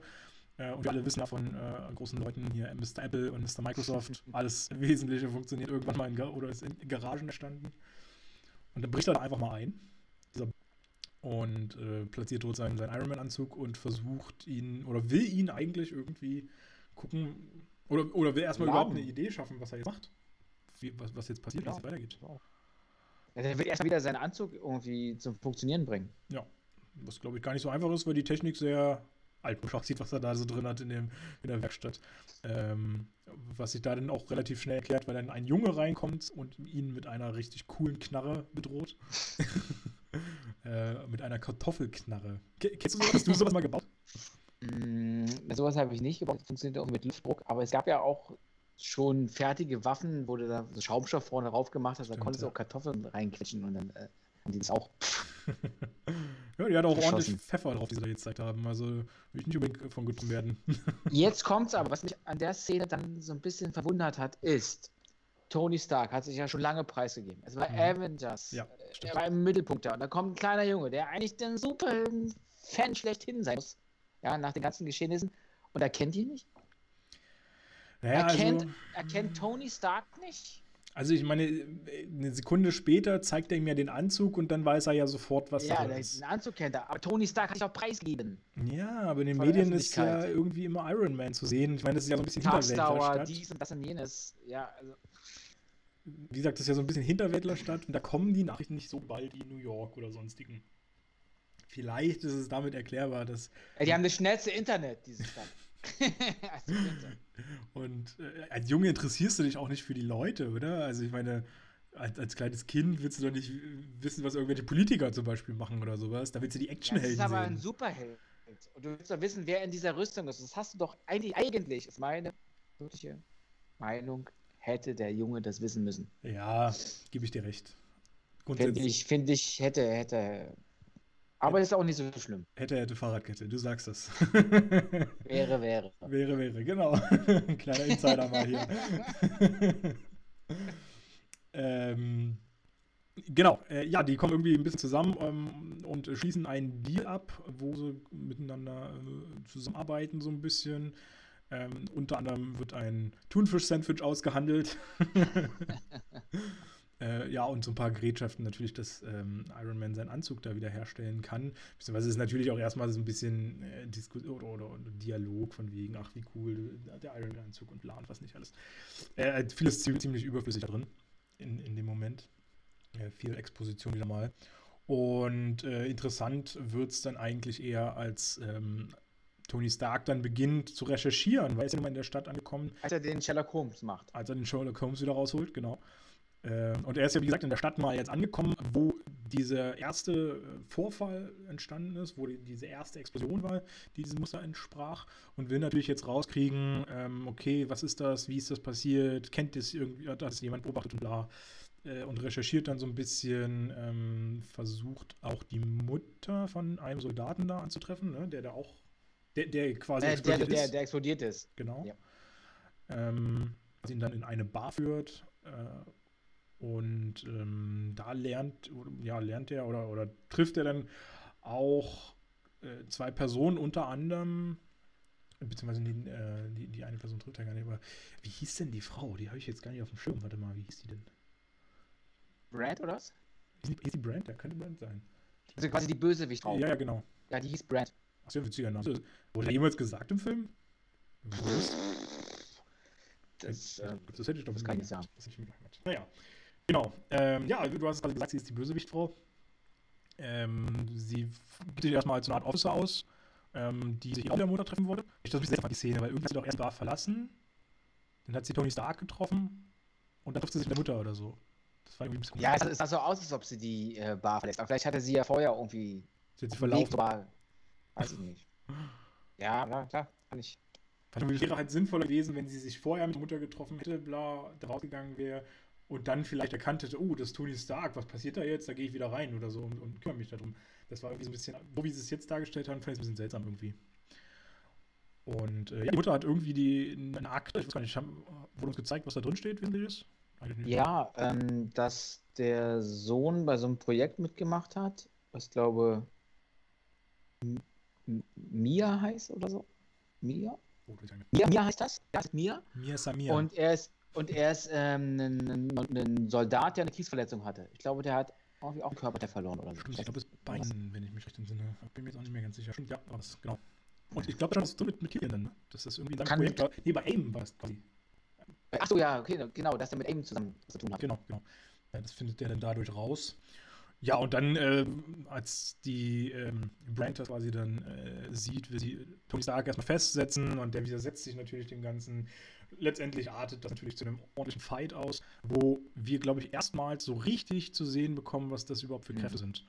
Ähm, dass man quasi alles Mögliche oder dass die das kontrolliert einsetzen können, diese Hitze, die in ihrem Körper ist und alle möglichen Sachen zu schmecken. Zum Bügeleisen quasi. genau, hochfahren. Leicht heißer. Und dass sie, dass sie auch relativ schnell sind in ihrer Beweglichkeit. Das kommt auch nochmal so ein bisschen zu, zum Vorschein. Genau.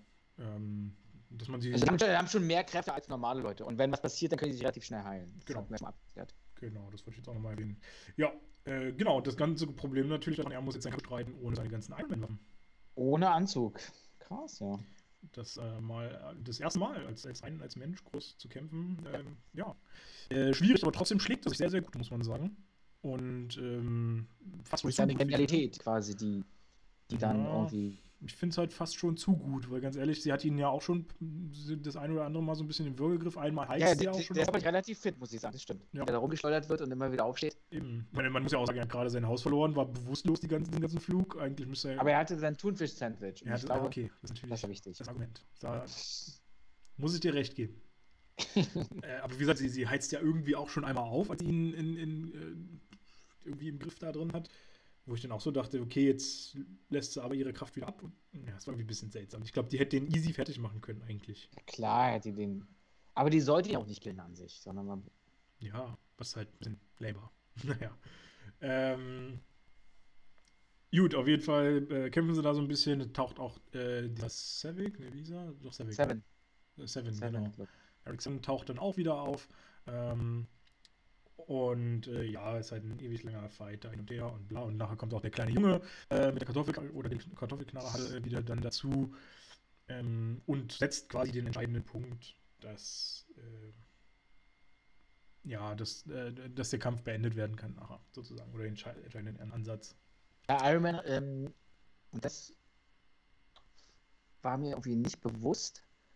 Der schießt ihn doch dann mit so einem, mit seinem, mit so einer Art Repulsor Genau. in den Kopf noch. Aber wo hat er den von seinem Anzug noch irgendwie mitgenommen? Oder das, Wirkte so, als ob er das von seinem Anzug. also es ist nicht der Anzug, den er hat, sondern der hat ja irgendwie nur diese, genau. diesen Kern sozusagen. Ja, ich weiß nicht, so als Einmal. Notfallwaffe oder sowas. Ich, war mir auch ein bisschen suspekt. Das war mir irgendwie auch so weit hergeholt. Also, Und auf einmal, warum hat er den nicht vorher schon benutzt? eben dann schüttelt er das so ab, als ob das verbrannt ist irgendwie. Also nur, quasi nur ein Schuss, so ein Notschuss. Genau. Und, und auch die Kabel, die gehen da irgendwie rein, so in den Arm, der bedeckt wird äh, von, von seiner Kleidung. Ähm, und irgendwie sieht man, also wo, gehen, wo, wo sind die ganzen Kabel und so, das ist alles irgendwie ein bisschen seltsam, da, wie die sich das zusammenstückelt haben. Also ich mochte es irgendwie nicht so. Ähm, naja, im Prinzip ist der Kampf beendet. Wir sehen zwar noch, dass sich der Seven auch trotzdem wieder regenerieren kann. Ähm, aber bis dahin konnte zumindest Tony mit dem jungen Mann äh, oder mit dem, mit dem Kind äh, ja, abhauen oder was anderes äh, machen, konnte jetzt auch dafür sorgen oder ist jetzt auf der, in, in der Recherche und äh, überprüft, was dieses Aim ist. Also er ist halt dieses, auf dieses Aim gestoßen Mhm. und ähm, sucht sich eine Möglichkeit, das äh, zu überprüfen. Da kommt natürlich dann irgendwie das Internet auch so ein bisschen ins Spiel, weil, weil wir das vorhin angesprochen haben. Äh, Aber weil war es, nicht, war es nicht, war es nicht glaub, Mia oder so? nee, das Weil er dreht darauf mal noch einen Zettel um und dann wird Mia zu Aim. Ja, naja, klar, wenn, wenn du die, von, durch die, von, von hinten durch das Blatt guckst, ist es natürlich Ja, auch und, und aber Aim ist doch eigentlich quasi dann äh, Killian Hm. und Mia ist doch eigentlich die Firma, die mit dem Militär zusammenarbeitet. Das kann sein. Das weiß ich jetzt gar nicht. Und jetzt weiß ich nicht, ob Mia oder Aim da drin steht. Ich glaube, da stand nämlich Mia in der Akte drin. Das kann. Man dreht da den Zettel dann um und sieht dann quasi die Schrift dadurch, dass es Aim ist und dann macht es erst Klick bei ihm. Irgendwie so in die Richtung. Irgendwas war doch da so mit, mit, mit, mit diesem Wortspiel. Das ist mir dann Aber sogar, letztendlich ist das ist mir dann sogar es nicht entgangen. so wichtig. Nee, genau, letztendlich ist es überhaupt nicht wichtig, tatsächlich. Insges insbesondere das MCU überhaupt nicht wichtig. ähm, genau, aber er will da ein bisschen recherchieren. Ähm, mittlerweile haben sich, hat sich natürlich die Presse da auch angesiedelt und die Presse macht ja immer Live-Schalten, also äh, ist, sieht er da drin seine Hoffnung. Ähm, er schafft es auch noch, Kontakt zu Rhodey aufzunehmen, äh, weil er ja weiß, dass der auch für AIM schon gearbeitet hat. Denn was hat AIM gemacht mit, oder wo, wo ist der Bezug zwischen AIM und Rhodey? Weißt du das? Hm. Zwischen Rhodey und AIM. Mhm. Keine Ahnung. Die haben das Firma quasi, die seinen, äh, den, den Anzug, den Iron Patriot, neu bemalt hat. Ah, okay, das, das meinst du. Okay, gut. Vielleicht, vielleicht ja auch als Mia, habe ich nicht auf dem Schirm, ich habe bloß gesagt, das waren die vielleicht als Mia dann tätig und nicht als AIM. Äh, mhm. Aber im Prinzip ist das der Zug und deswegen hat, warum auch immer, Iron Patriot auch einen Account quasi bei denen, weil ich es seltsam fand, okay. Und äh, über diesen Account will sich Tony dann reinhacken in das ganze System und die Pläne von AIM ergründen. So, und bevor es nun weitergeht mit diesem Podcast zu Iron Man 3, muss ich das leider an dieser Stelle erstmal ein wenig unterbrechen, denn unsere Zuschauer haben es schon gehört und ich werde es natürlich auch in der Beschreibung nochmal vermerken. Äh, wir haben leider einige Tonprobleme. Das ist natürlich ein bisschen ärgerlich, dass äh, mit diesem Knacken, dass ihr das da immer so mit drin äh, hört. Ich glaube, bisher ging es aber noch zumindest weitestgehend zu verstehen. Äh, die restliche Aufnahmezeit, die wir tatsächlich schon haben, wir sind sind eigentlich schon einmal durch mit dem Podcast. Äh, die mussten wir jetzt leider erstmal entfernen, weil es doch zum Teil unerträglich wurde zu hören. Deswegen möchten wir jetzt hier quasi einen Cut setzen, möchten daraus einen ersten Teil machen. Natürlich soll auch der Rest noch besprochen werden. Den Rest werden wir dann einfach in der nächsten Woche vornehmen. Da kommt dann eben Teil 2 äh, von eben dem Iron Man 3 Film.